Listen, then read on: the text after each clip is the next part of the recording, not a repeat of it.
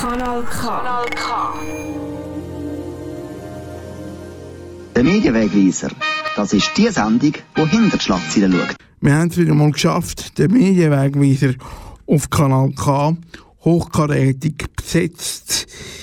Ich rede mit dem Matthias Ackeret über die aktuelle Lage in der Schweizer Medienbranche.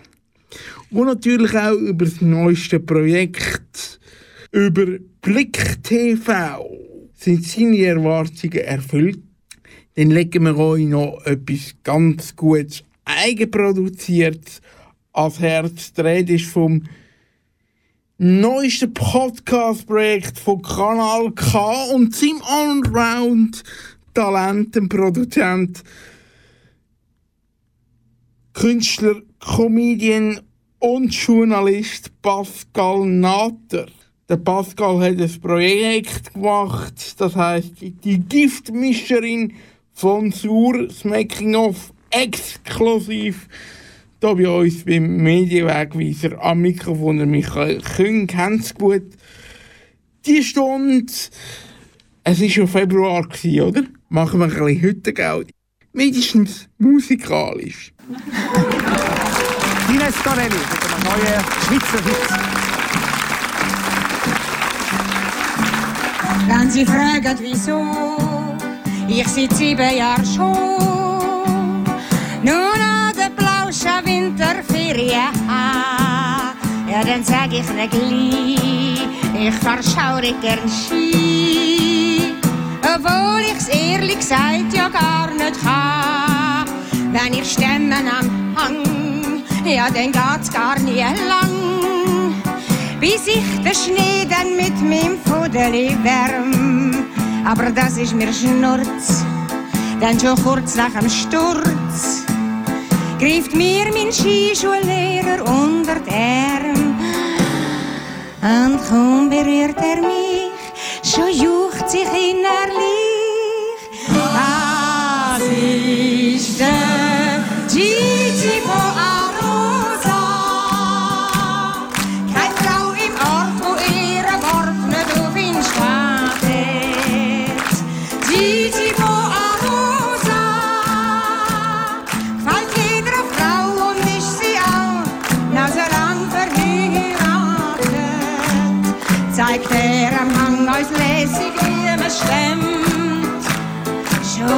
Er jede Glied total enthemmt. Jede, jede will doch. Ich meine, alle hätten es noch so gern, wenn er. Mm, mm. Also, äh, Frau Dr. Ockenfuss zum Beispiel. Die kommt schon 13 Jahre da oben, obwohl sie die Höhe überhaupt nicht vertreibt. Merken Sie etwas? Und das Vreneli Wiederkehr zum Beispiel, die macht seit fünf Jahren die Anfängerklasse am Idiotenhügel. Nur wegen ihm, nur wegen ihm. Und früher hat sie als ledig Weltcuperin gefahren. Oh. Jetzt können Sie sich denken, wie wir Muff sind. Wo am Tag, wo Haletz. So ein Lieb, so ein Fetz.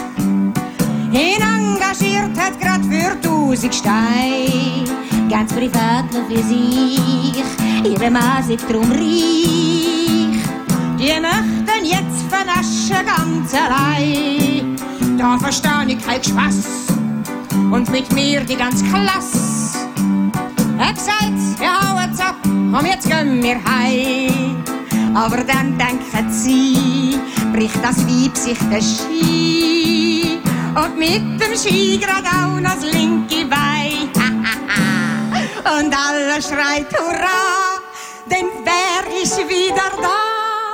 Das ist der Gigi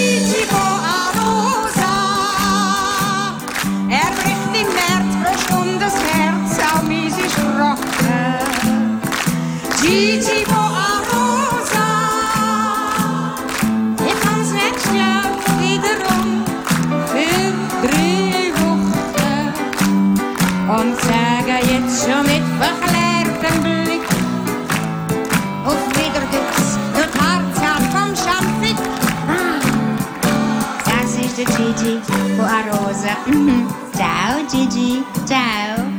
Gigi, denkst ein bisschen an mich, den Sommer durch, hä? Ich denke auch an dich. Gigi. Gigi, Gigi, Gigi. Immer wenn ich Muskelkater habe, kommst du mir du in den Sinn. Oh, Gigi. Na, na, na, na, na,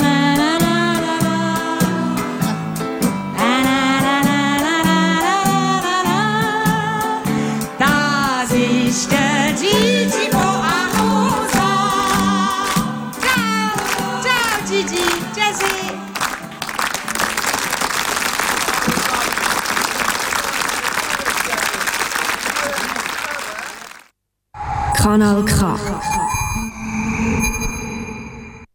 Ich rede mit Matthias Ackeret als nächstes Verleger von persönlich.com.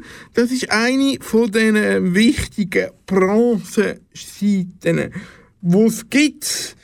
Das heißt, alle Informationen über die Medien, von den Medien, gibt es bei persönlich.com zum Nachlesen. Ich rede mit dem Matthias Ackeret und zwar ist ja diese Woche am Montag der grosse Wurf gestartet von Rinier. Blick TV, ich habe ihn darum am Dienstag gefragt, haben Sie das erwartet, wo wir auf den Bildschirmen dann auch wirklich gesehen haben? Ja, das habe ich schon ungefähr erwartet. Also, äh, es ist ja ein Fernsehformat, wo man es aber ein bisschen kennt, von den Tele-Zürich-Sendungen her oder auch von den Sendungen vom Schweizer Fernsehen. Man soll eine Sendung auch nicht bewerten nach den ersten Tagen, sondern man muss aber ein bisschen warten, so in drei, vier Monaten, wie sich das entwickelt.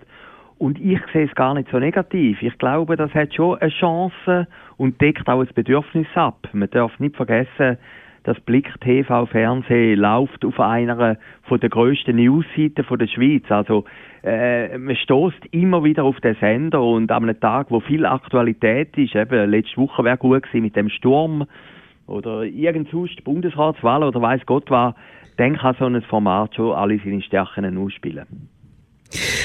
Auch bei Ihnen auf der Seite ist es äh, ein grosses Thema gewesen, gestern.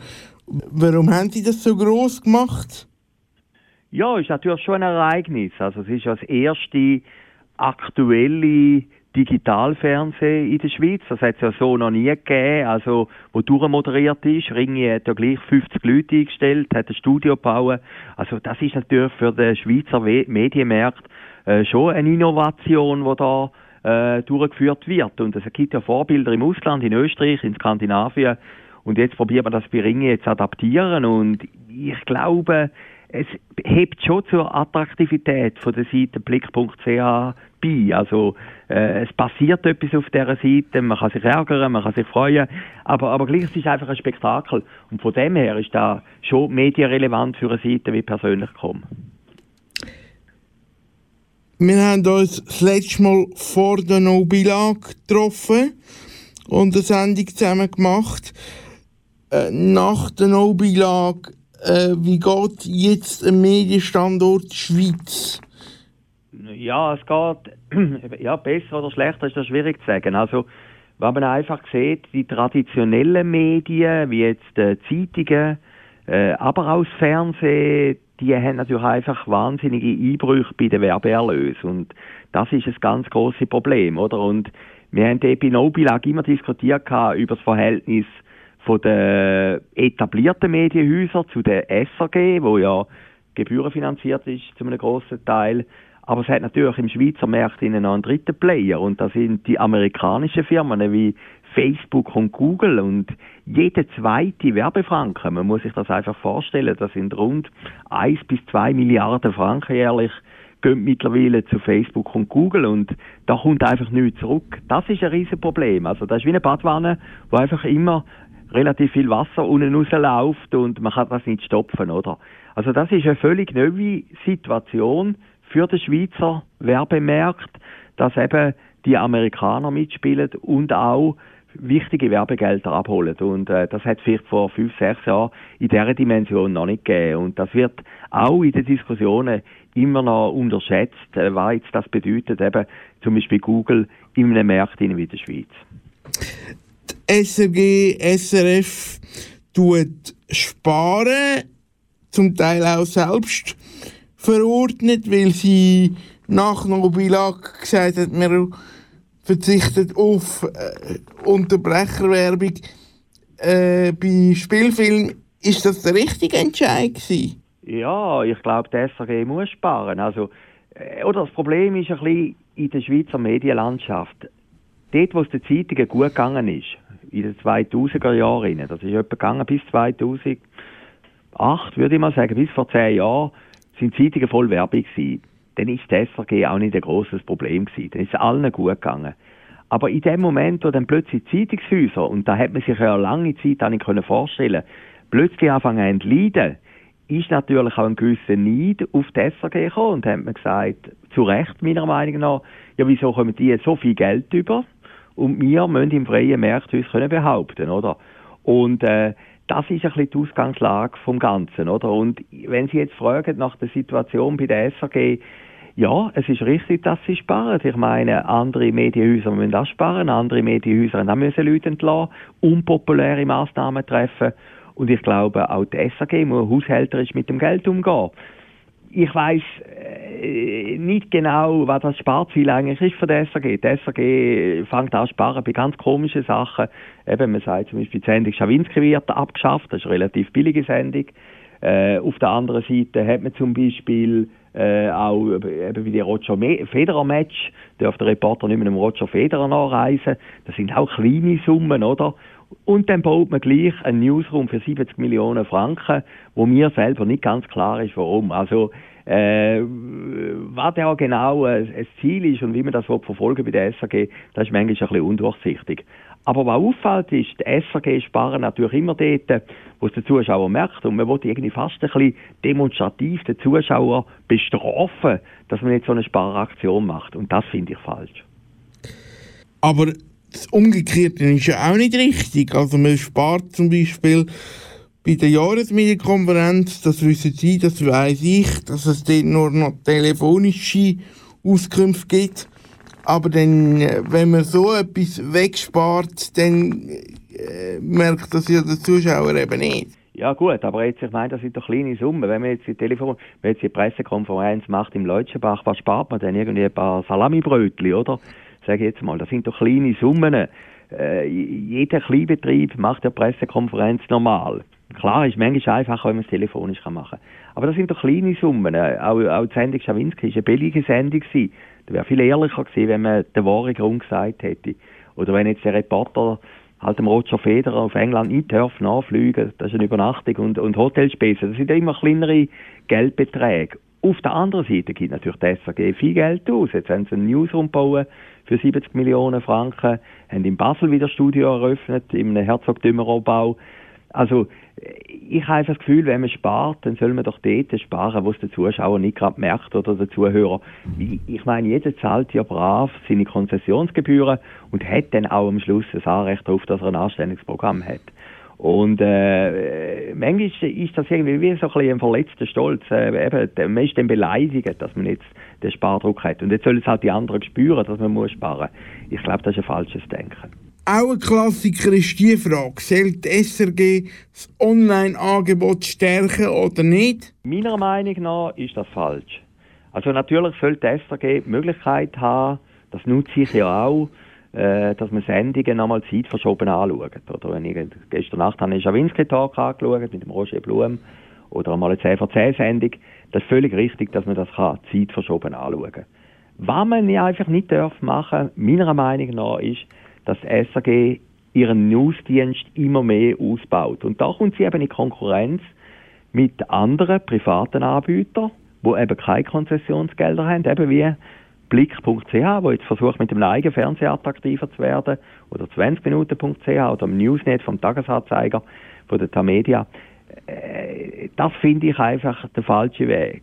Die SAG ist die Schweizerische Radio- und Fernsehgesellschaft und ihren Kernauftrag ist Radio und Fernsehen und nicht das Internet, oder? Und was wir natürlich beobachtet, ist so eine schleichende Entwicklung von der SAG über, das ist natürlich attraktiv, über äh, zu den diagonalen Medien, oder?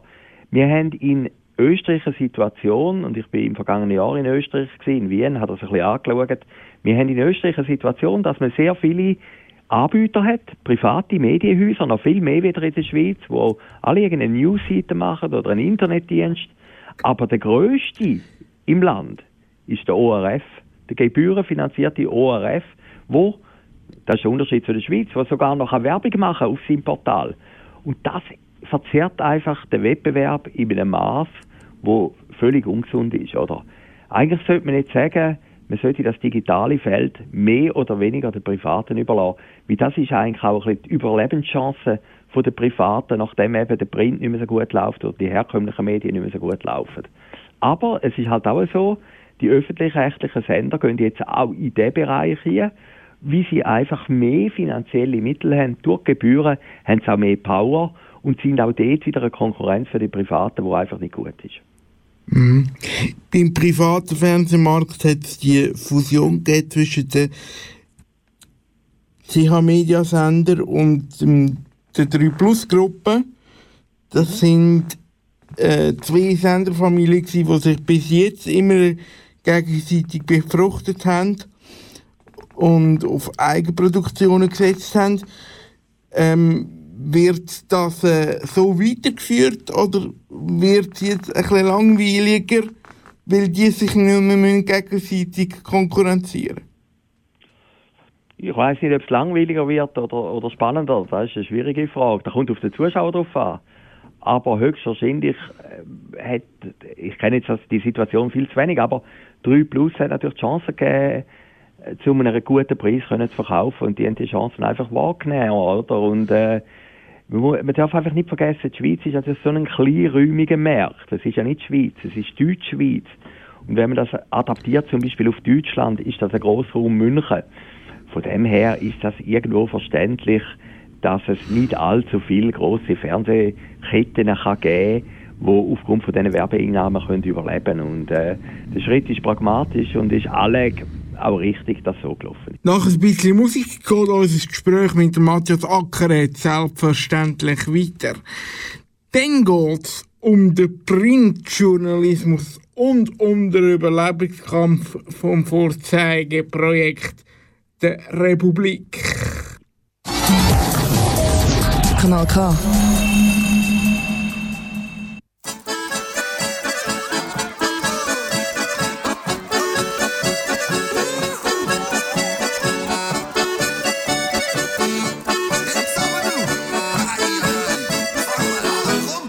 Mach mal ein bisschen Sport, haben sie gesagt.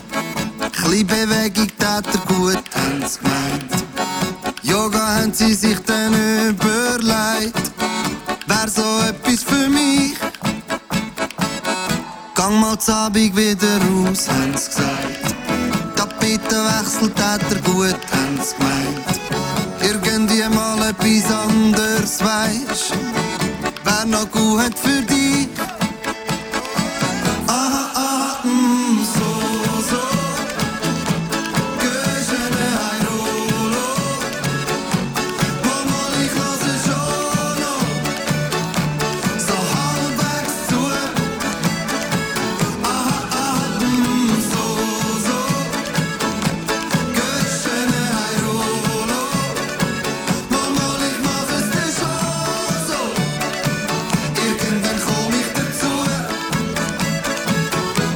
Nicht so viel Zucker, haben's mir gesagt.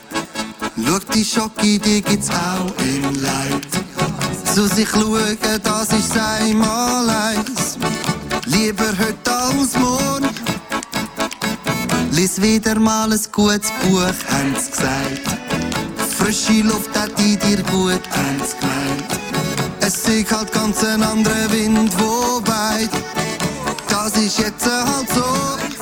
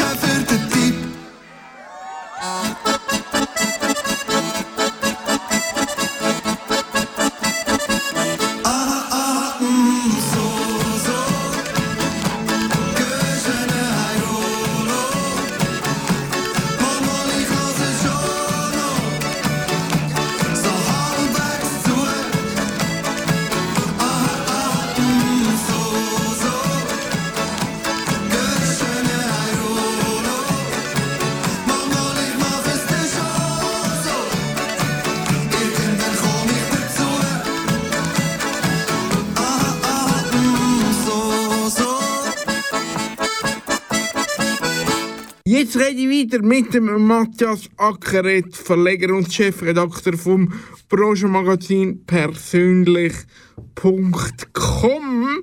Vorher haben wir es vom Fernsehen gehabt. Jetzt geht es um den Print oder sagen wir um den ehemaligen Print, weil die gehen ja jetzt auch immer mehr ins Online. Das neueste Baby dort von Seiten Zeitungsverlag ist die sogenannte Login-Allianz, die bei mir im privaten Umfeld doch für einige Unmut gesorgt hat, dass man sich jetzt muss registrieren und zwar fast auf allen Seiten von der Schweiz. Ich glaube, ich habe mal gehört, es hat Zahlen gegeben, jede Zehnte. Das wäre natürlich relativ wenig, oder? Äh, es ist schon ein interessantes Phänomen, dass die Leute bei einer Login-Allianz viel zurückhaltender sind, ihre Daten bekannt zu geben, als Beispiel bei Facebook oder Instagram oder weiß Gott wo. Also äh, ein Verhalten, wie dass du deine Chan äh, Daten jemand anderem gibst, ist bei jedem Medium ein bisschen anders. Und es zeigt sich jetzt ein bisschen, bei dieser Login-Allianz ist man eher zurückhaltend. Die Stunde Null oder die Schicksalsstunde, wenn man so will, kommt natürlich erst in dem Moment, wo man, und das wird irgendwann im Verlauf von dem Jahr sein, im, im Sportsommer nehme ich an, wo dann die Verlagshäuser sagen, okay, wenn du uns die Daten nicht gibst, hast du keinen Zugriff mehr auf unser Programm. Und äh, da wird sich dann zeigen, ob der Konsument sagt, okay, ich gebe die Daten, dass ich weiterhin auf blick.ch komme. Oder der Konsument sagt, gut, ich gebe die Daten nicht und verzichte auf blick.ch. Das wird ein bisschen die Schicksalsstunde sein. Jetzt ist alles noch auf dem Prinzip Freiwilligkeit. Man kann es ja wegzappen, oder? Und man kann ja gleich weiter konsumieren. Aber, aber der Moment, wo man dann sagt, du kannst nur, wenn du Daten gibst, auf ein Programm kommen, der wird entscheidend sein. Und wir haben ja dort auch wieder eine interessante Situation, dass Watson als großes Newsportal, wo immer noch im Besitz ist von der Familie Wanner, dass die auf die Login-Allianz verzichtet, ist natürlich sehr äh, bestritten oder äh, sehr unpopulär beim Verlegerverband. Aber die hoffen natürlich langfristig davon, dass enttäuschte Konsumenten von Blick.ch oder von Newsnet.ch dass die sagen, okay, wir geben die, unsere Daten nicht, dafür gehen wir auf Watson. Oder? Das ist ein bisschen die Absicht dahinter. Was äh, auch noch Thema war in der Vergangenheit, ist der ganze Überle Überlebungskampf von der Republik. Äh, jetzt haben sie es geschafft. Ist das jetzt Marketing gewesen, oder ist es echt schlecht gegangen? Ja, es ist ihnen schlecht gegangen und geschafft haben sie es ja noch nicht ganz. Also sind so in der Endphase.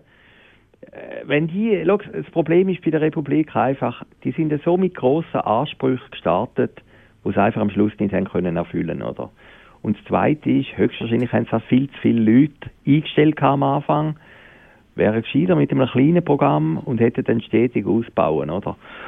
Der Kampf wenn die jetzt irgendeine feste Übernahme haben durch eine Stiftung oder am Schluss Gebührengeld oder weiß Gott was, wird das jedes Jahr das Gleiche sein, oder? Und es wird einfach immer schwieriger sein, die Summe wieder anzubringen. Also, die Republik wird irgendwann einmal einen harten Schnitt wie sie vornehmen, wenn sie langfristig überleben wollen. Das ist eine meine Prognose, oder?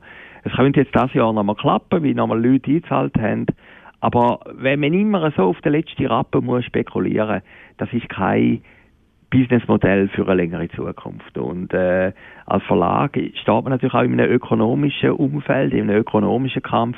Und schlussendlich muss man halt dann gleich schauen, wie kannst du dieses Medium finanzieren, damit es auch langfristig überlebensfähig ist. Sie sind auch ja mit persönlich.com zuständig für die Werbeindustrie und dort einen Blick reinzuwerfen wenn die Werbegelder jetzt so zurückgehen äh, auf Seite Medien, wie geht es den Werber an und für sich?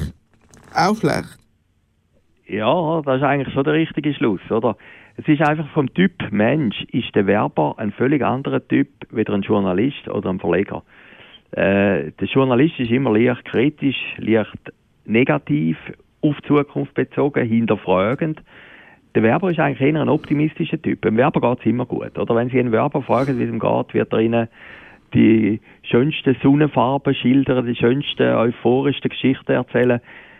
Aber es ist ja klar, wenn es der Medienindustrie schlecht geht, wenn die keine Inserat mehr sind in den Zeitungen, dann braucht es auch keine Leute mehr, die die Inserat herstellt. Also das heißt, das ist der Schluss, dass auch der Werbeindustrie schlecht geht. Und das ist natürlich der Fall. Wir haben jetzt schon eine große Konzentration im Werbemarkt, oder? Äh, wir sind ja da im Raum Zürich, oder? Und man kann schon sehen, wie jetzt halt die mittelgroßen Werbebüro immer mehr Probleme haben, auch an Aufträge anzukommen, auch an Auftraggeber, die ihnen irgendetwas geben. Und äh, dort findet schon ein grosser Personalabbau äh, statt, aber auch eine Umstrukturierung. Die grossen Büros, die in Netzwerk rein sind, die können eigentlich noch überleben, wie die an die grossen Auftraggeber ankommen. Und die Einzelmasken, also die, die allein unterwegs sind, äh, wenn die clever sind und so, die sind flexibel. Also auch für die ist kein Problem. Aber für die mittelgroßen Agenturen wird es langfristig ein Problem geben, wie einfach der Werbekuchen immer kleiner wird. Muss man sich dort auch neue Werbeformen überlegen? Also, äh, das Privatfernsehen hat ja letztens gesagt, sie sind am überlegen, wie man sich, wie man neue Werbung kann kürzer planen oder kürzer einprogrammieren auf dem Sender. Was, äh, was für neue Werbeformen gibt es von Seiten Werber? Ja, da gibt es natürlich x Formen, oder? Die ganze Digitalisierung ist natürlich für eine, sage jetzt einmal, für eine konventionelle Agentur auch nicht so einfach, oder? Wie, das sind natürlich auch Leute, die über 40 sind, 50, die sind auch nicht mehr bei jedem Trend dabei, oder? Und mittlerweile gibt es natürlich im Markt auch Digitalagenturen, die sehr erfolgreich sind das ist ganz ein anderes Berufsbild. Das kommt nicht aus der Kreation, sondern kommt vielleicht eher aus einem technischen Aspekt, oder? Die graben auch ein bisschen das Wasser ab. Äh, dann haben wir natürlich Instagram-Werbung, Facebook-Werbung, eben die ganze sozialen Medien, das sind neue Formen, die es gibt. Dann, was natürlich immer mehr kommt, ist weg von der klassischen Werbung. Das sind natürlich eine Art Publi-Reportagen, oder? Bezahlte Beiträge. Das sind dann mehr PR-Agenturen, die das machen. Also, das ganze Feld, wo früher noch klar war, da hast du Werbung, da hast du Auftraggeber und Medien, das zerflittert sich immer mehr und es gibt Überschneidungen. Und, und das macht es natürlich den herkömmlichen Modell und den herkömmlichen Agenturen das Leben schon extrem schwierig. Und, äh, ja, äh, was heisst neue Formen?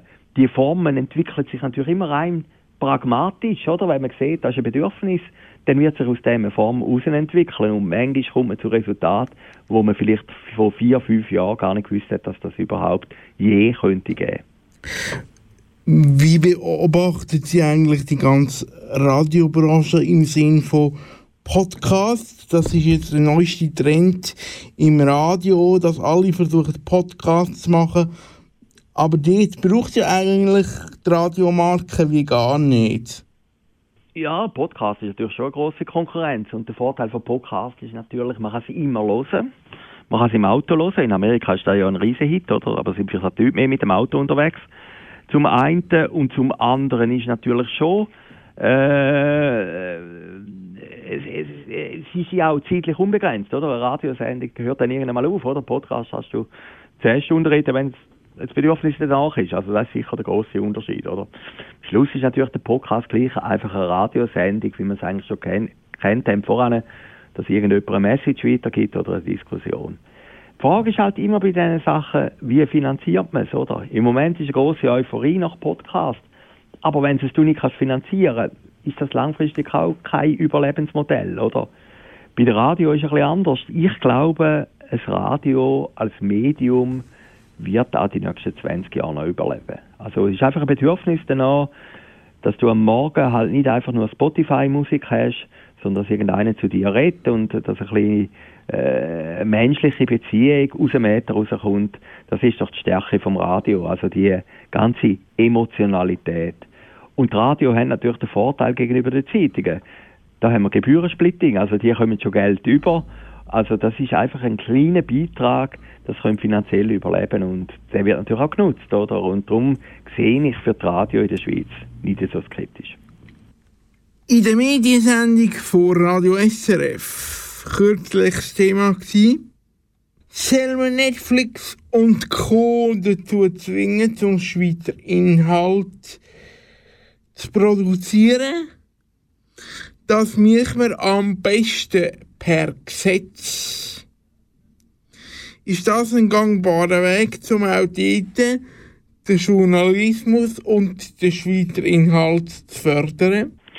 Ja, es ist einfach noch schwierig, oder? Wie wollen sie das machen? Das sind internationale Konzerne, oder?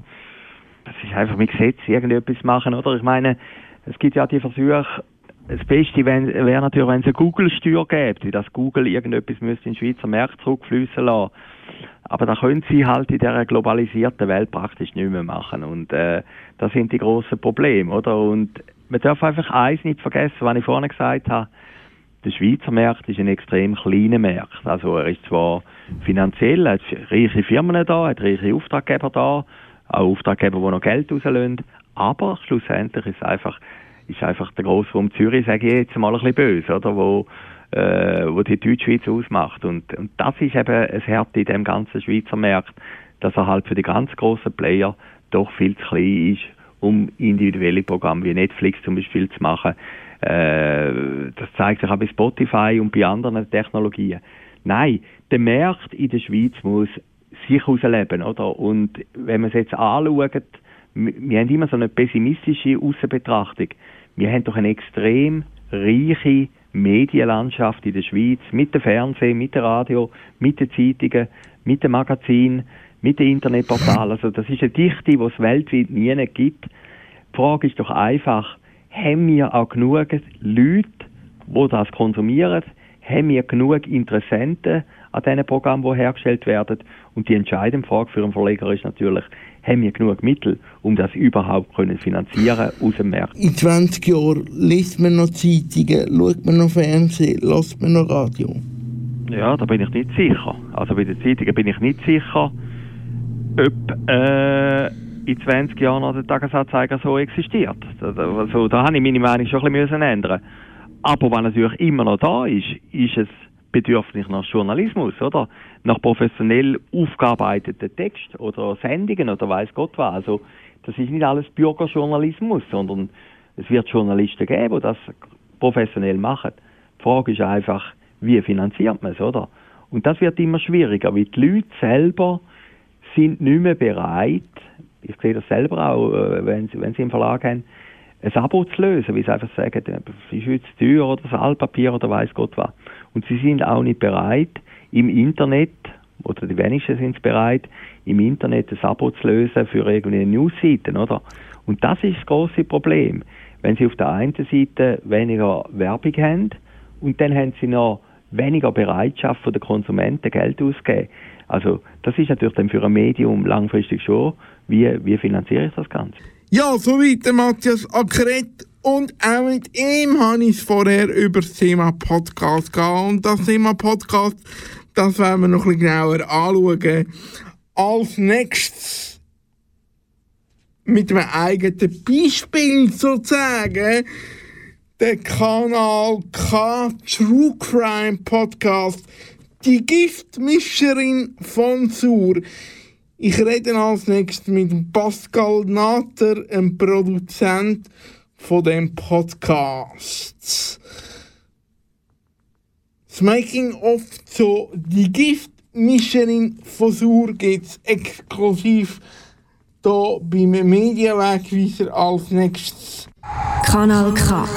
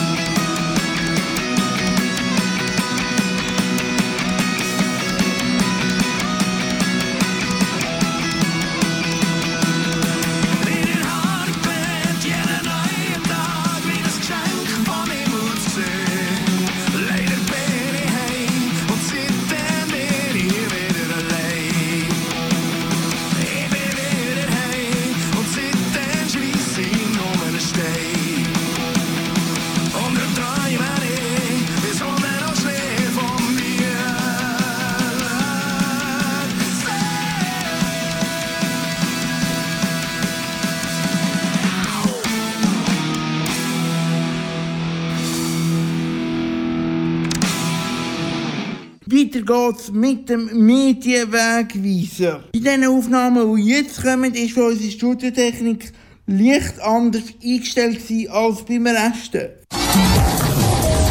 Kanal K. Ja, wir sind stolz auf eigenproduziert in dieser Stunde vom Medienwegweiser, namentlich auf den Podcast von Pascal Natter, zuständig für unser Sendearchiv, stellvertretender Programmleiter, Künstler, Kabarettist. Was bist du eigentlich nicht? Oh, was bin ich nicht? Es ist eigentlich schön, so viel zu sein. Also ich wäre noch gern viel mehr. Es macht einem alles äh, reich an Erfahrung. Und ich kann einfach Radio in allen Facetten äh, erzählen, in allen Facetten sehr gern. Du hast für das Format einen True Crime Podcast bei dir daheim ein eigenes Studio gebaut. Warum hast du es nicht da bei Kanal K gemacht, sondern bei dir daheim? Das hat sich einfach gerade so angeboten. Ich bin ja Tontechniker und ich habe vor anderthalb Jahren dann ein Haus können kaufen und zusammen mit meiner Partnerin umgebaut, weil es schon so ein bisschen alt und kaputt war. Und der Raum hat einfach so geschrauen, ich will ein Tonstudio sein. und dort hat es jetzt ein schönes Klavier und einen konzentrierten Arbeitsplatz.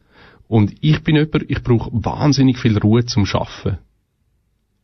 Und da im Radio hat es zwar auch ein wunderbares Tonstudio, aber nicht die Ruhe, wo man sich so kann eingraben, tagelang eingraben mit Akten oder mit den Interviews, wo ich dann tagelang dran schneide.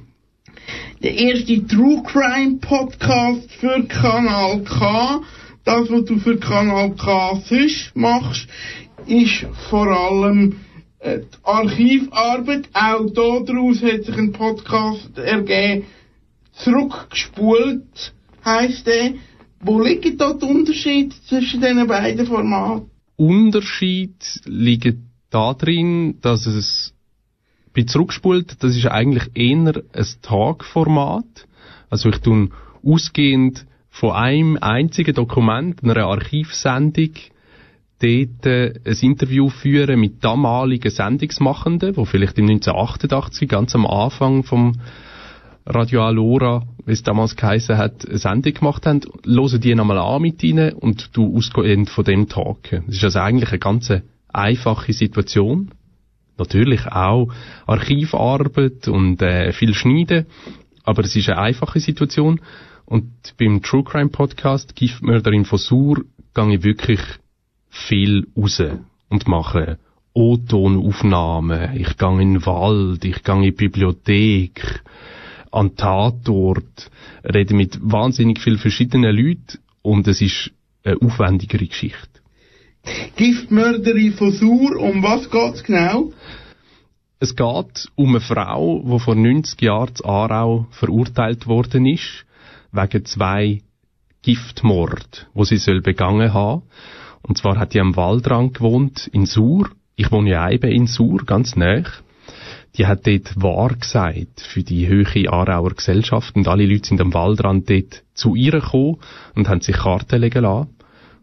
Und irgendwann mal ist sie beschuldigt worden, sie hätte zwei Kostgängerinnen. Also ein Kostgänger und eine Kostgängerin, das sind Leute, die bei ihr gewohnt haben, eigentlich im Sinn von, von einem Altersheim, hätte sie mit Gift umgebracht. Und dann hat es einen Schauprozess gegeben im Aarauer Rathaus und sie ist schuldig gesprochen worden, ohne eigentliche Beweis. Also nach heutiger Rechtsprechung würde die Frau freigesprochen werden. Du schaffst mit dem Theater Marie zusammen für den Podcast. Wie ist es zu dieser Zusammenarbeit gekommen? Das Theater Marie kenne ich sehr gut. Ich habe selber vier Jahre beim Theater Marie geschafft. Die proben ganz in der Nähe von mir, im ehemaligen Kino Zentral in Sur. Und vor zwei Jahren ist eben ein Buch rausgekommen. Giftmord vom Kurt Badertscher. Und da geht's um die Wahrsagerin und mutmaßliche Giftmörderin. Und plötzlich habe ich erfahren, sie entsche haben entschieden, ein Theaterstück zu machen daraus. Und dann ist mir klar geworden, hey, das wäre jetzt eine super Geschichte, um einen Podcast darüber zu machen. Und ich habe sie angefragt, ob ich könnte mich andocken mit dem Podcast-Projekt an ihre Recherchen. Das Schöne ist ja immer, Kulturschaffende haben so viel Zeit, um sich vertiefen in etwas. Das haben wir Journalistinnen und Journalisten nicht unbedingt. Könnt uns vielleicht gerade mal, wenn es hochkommt, zwei Tage Recherche leisten. Und Kulturschaffende können für ihre Projekte Bücher lesen, vielleicht mal noch ein kleines Reisli machen, sich ganz lang mit dem auseinandersetzen und dann ein verdichtetes Ergebnis zeigen. Und sich können andocken an so einem Prozess, in so einer Recherche, ist natürlich super. Du bist als Programmleiter, als stellvertretender Programmleiter auch mitverantwortlich gewesen, dass äh, der Podcast von der Republik bei uns quasi die Radiopremiere gehabt. Ähm, hat der einen Einfluss gehabt auf deine Arbeit jetzt oder Giftmörder? Hast du dich von ihnen inspirieren lassen, wie man Geschichten erzählt? Oder? Unbedingt. Es gibt ja noch nicht so viele schweizerdeutsche Podcasts, Schweizer Produktionen. Und alle die Leute, die in der Schweiz Podcasts machen, das ist eine, eine wunderbare Gruppe. Also man gibt sich Feedbacks. Es gibt in Zürich auch den Podcast Club, wo man sich trifft, zum miteinander Workshop-Gespräche führen. Jetzt dann gerade ist in Bern Sonor Radio und Podcast Festival. Also man kennt sich und tut sich natürlich gegenseitig beeinflussen und auch pushen. Also ich freue mich wahnsinnig, wenn ich dann kann ermöglichen, dass so eine tolle Produktion wie Zündstoff eben auch noch da beim Kanal K läuft. Weil man muss die Podcast-Szene stützen. Das ist, äh, in der Schweiz ist da noch nicht so viel Geld drin. und darum muss man da Aufbauarbeit leisten. Zündstoff ist eine großartige Produktion, sehr eine schöne persönliche Erzählung. Das hat mich wahnsinnig begeistert. Das hat mich fasziniert, wie die das gemacht haben. So ein persönliches Thema an sich ankommen lassen und gleich journalistisch so packend erzählen.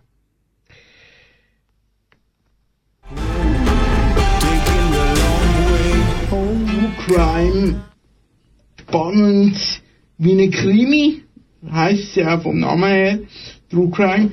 Hast du noch können schlafen nach der Produktion? Also heute Nacht bin ich zwei Stunden wach gelegen.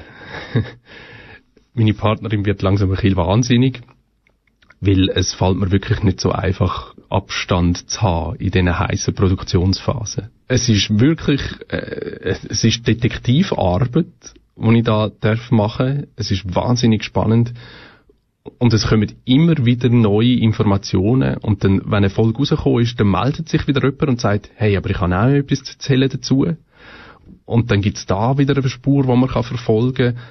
Und ich kann nicht so richtig entscheiden, wie soll ich jetzt Geschichte weitererzählen, weil es kommen immer wieder neue Aspekte. Das heißt, zum Zeitpunkt, wo jetzt zwei Folgen draussen sind, weißt du gar noch nicht, wo dich die Geschichte hinführt? Nein, so richtig weiß ich das noch nicht.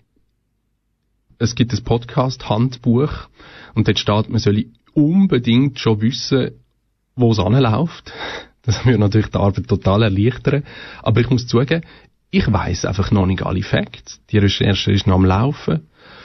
Und ich lasse mich auch total gern leiten von dieser Recherche. Und wenn dann am Schluss nicht alles schlüssig erzählt ist, tue ich das ab als gute Übung.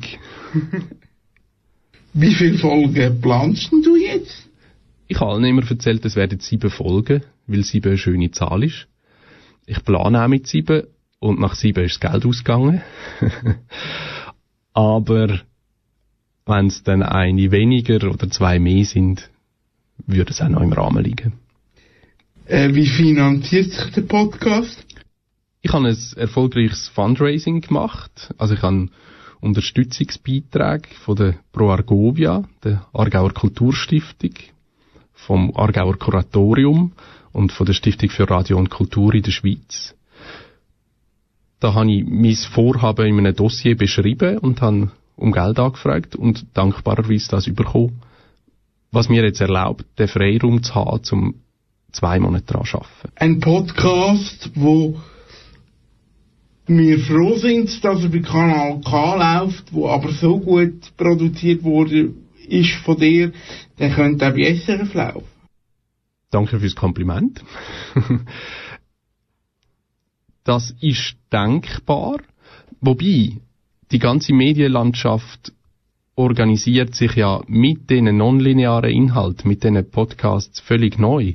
Also meine Hörerinnen und Hörer ist eigentlich egal, wo es den Podcast hören. Die können ja ein Abo haben und dann merken sie eigentlich nicht einmal, ob das jetzt ein Inhalt vom Kanal K oder vom SRF ist.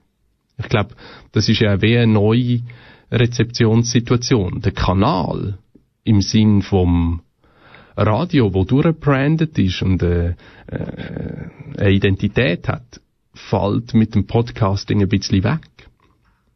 Das ist eine Herausforderung für alle Radiostationen. Und wenn ich jetzt sage, ich mache für Kanal K den ersten True Crime Podcast, dann ist das wunderbar. Aber was ist denn eigentlich Kanal K dran? Außer ich. Hast du die, das ist ein bewusster Entscheid gewesen, mit dem Produkt auf Spotify zu gehen? Ja, das ist ein bewusster Entscheid gewesen. Einerseits wenn man natürlich bei Kanal K Erfahrungen sammeln, wie kann man Inhalt auf die verschiedenen Vektoren verteilen. Wie kommen wir vor auf Spotify? Ist natürlich fürs Kanal K sowieso spannend. Wir haben dort Playlists, glaube Musikplaylists, die man kann abonnieren kann. Aber jetzt journalistische Inhalt ist das der erste, der auf Spotify verfügbar ist. Eigentlich geht es darum, in dem Wandel zum nonlinearen Radio, dass man lehrt, Inhalt auf diesen Vektoren zu verteilen. Und auf Spotify befindet sich ein wahnsinnig großer Teil von unserem Publikum, weil es gerne Musik hört. Und Spotify profiliert sich im Moment auch als wichtige Plattform für Podcasts. Und, wenn ich noch etwas anfügen ähm, was für mich sehr spannend ist als Produzent vom Podcast, ist, dass ich auf Spotify sehr gute Statistiken bekomme. Ich sehe also genau, wann haben die Hörerinnen und Hörer weggeschaltet oder wann haben sie abgestellt. Total brutal zum Wissen, aber sehr lehrreich. Was sagen dir die Statistiken? Die Statistiken sagen unter anderem, dass etwa 70% der Leute, die anfangen zu hören, bis kurz vor dem Schluss hören. Darauf bin ich stolz. Es geht ja darum, Zuhörerinnen und Zuhörer zu heben. Andererseits zeigt es auch, dass sobald das Stichwort Feminismus kommt, bei der Minute 15.40, sehr viele Leute wegschalten. Es ist ganz brutal. Fun Fact. Wie geht man als Anbieter auf Spotify zu? Wie, wie, kommt der Inhalt auf Spotify? Wenn man einen Podcast-Feed anbietet, Feed heißt der Kanal, wo man kann abonnieren, so dass wenn jedes Mal, wenn eine neue Folge kommt, kommt man das auf dem Smartphone über. Und der Feed kann man bei Spotify anmelden. Und dann erscheint das dort. Weil Spotify selber hat ja schon auch Eigenproduktionen, berühmte Podcast-Eigenproduktionen. Das ist auch immer mehr das Geschäftsmodell, dass sie sagen, wir wollen so etwas wie Fest und Flauschig vom Böhmermann oder so, wird bei uns produziert, erscheint da zuerst und alle anderen freien Podcasts kann man aber bei uns auch abonnieren. Und die haben jetzt eigentlich noch ein recht gemeines Geschäftsmodell. Sie sammeln alle Gratis-Inhalte und gruppieren die um Eigenproduktionen herum. Und jetzt gibt's auf der ganzen Welt wahnsinnig viele Podcast-Plattformen, wo das Geschäftsmodell auch ausprobieren. Können wir ein Abo anbieten, wo wir Eigenproduktionen ein bisschen vorher zur Verfügung stellen und alle anderen gratis Inhalte auch noch anbieten und die Leute so auf unsere Plattform locken und dann, es ist ja schließlich ein Geschäftsmodell, Werbung verkaufen. Aber es funktioniert. Scheinbar. Es funktioniert noch nicht. Die machen immer noch rote Zahlen. Okay. Der Podcast von dir oder beide Podcasts gibt es auf kanalk.ch oder eben auf Spotify. Wir hören, wenn es zeitlich noch lenkt, schnell in einen Ausschnitt ein. Voilà. Die Leute, die so sind wie die Verena Lehner, die sind auf Empfang. Dauernd. Die Frau Lehner hat meiner Grosstante geweissagt, dass sie jung wird sterben. Vor meiner Haustüre, Zur, erzählt man sich auch 90 Jahre nach ihrer Verurteilung noch die Geschichte der Wahrsagerin. Aber alle erzählen sich etwas anders. Mir hat er, glaube ich, nachgesagt, dass sie entweder einen Mann umgebracht hat, aber Detail weiss ich leider nicht. Ich habe gar nicht gewusst, dass wir irgendwann mal eine Hex hatten. So. Es war eine Art Showprozess. Vor der Tribüne der Richter zur Linken reihen sich die Geschworenen und ihnen gegenüber sitzt in der ersten Bank die Angeklagte, die ihren Wahrspruch angerufen hat. Sie war eine Frau, die in die Geschichte eingegangen ist als Wahrsagerin. Man kann sie aber eigentlich auch ganz anders beschreiben. Als Bäuerin, als Ehefrau, als Giftmörderin. Die, die dem Mann den Kopf verdreht haben, das waren auch Hexen. Wie sagt man denn denen heute? Diesen coolen Frauen? Man ist hören an Gerichtsverhandlung. Weil es hat ja weder Radio noch Fernsehen gegeben, also ist man an Gerichtsverhandlung hören. Heute sagt man diesen Frauen nicht mehr Hexen. Also es ist ein Horror, wenn ich hätte in dieser Zeit leben wahrscheinlich. Der Fall lässt das Dorf einfach nicht mehr los. Und in diesem Podcast erzähle ich dir davon. Die Giftmörderin von Sur. Bald auf Kanal K und auf deinem Podcast-App. Soweit ein bisschen Eigenwerbung unbedingt reinhören beim neuen True Crime Podcast vom Kanal K. Produziert von Pascal Natter und dem Theater Marie. Kanal K. Ja, das wäre der Medienwegweiser mit dem Verleger von persönlich.com, Matthias Ackeret. Und ein Podcast-Tipp, die Giftmischerin von Sur. Kanal K wird also auch mitmachen bei den grossen Podcast-Produzenten, auch wenn wir es, wie wir es vorher gehört haben, ein bisschen schwierig haben mit den langfristigen Finanzierungen von Podcasts. Projekt. Der Medienwegweiser gibt auch diesen Monat wieder in zweifacher Ausführung, nämlich am 8. März bereits. Denn am 5. trifft der Medienwegweiser ein Gast, ein Buch. Wir bilanzieren mit der Gastgeberin, der Ann Meyer, über das Flaggschiff-Format von Kanal K, wo wir zusammen mit der Stadtbibliothek Aarau und Baden jeweils als Live-Sendungen produzieren. Ann Meyer, Kulturjournalistin bei SRF und Kanal K Rückkehrerin, zu Gast für eine Medienbilanzierung über die letzte Staffel von einem Gast, ein Buch bei mir am 8. März. Im Medienwegweiser mit ein Gast, ein Buch.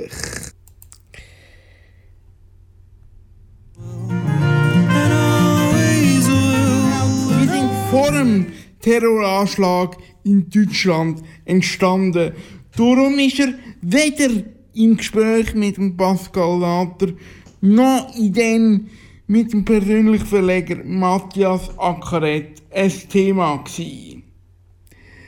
Musikalisch, da habe ich gesagt, da ist es um Hüttenmusik gegangen.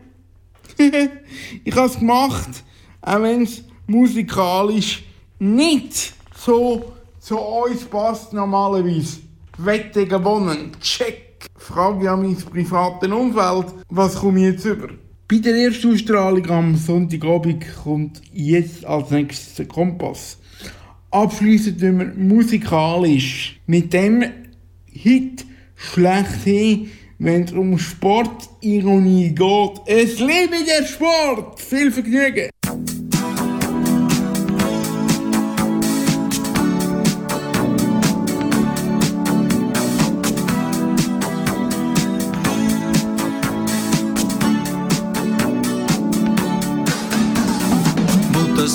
Muttersöhn allein, ich sitz da bis in der Früh und schaut beim Boxen zu.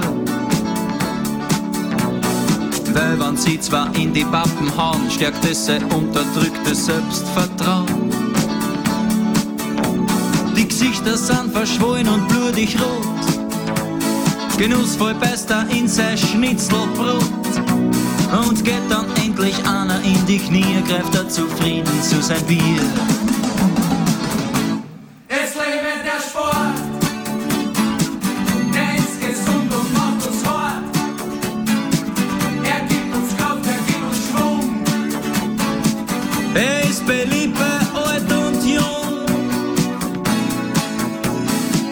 Ein Schiedsrichter verdroschen, steigen sie ihm ordentlich in die Goschen, gibt's eine Massenschlägerei.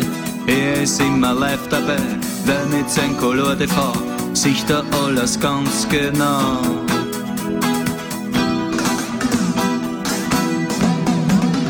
Weltcup-Abfahrtsläufe machen ihn ein bisschen müd, weil er ist abgebrüht.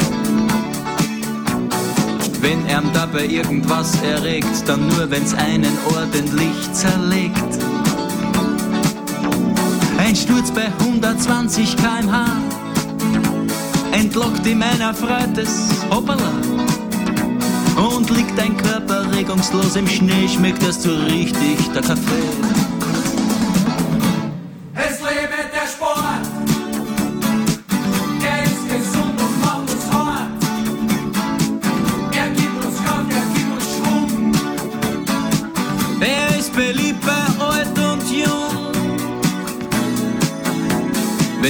Bei der Zwischenzeit sich zwanglos von einem Ski befreit und es ihn in die Landschaft steckt, dass jeder seine Ohren anlegt, wenn er es überleben tut, dann wird er nachher interviewt.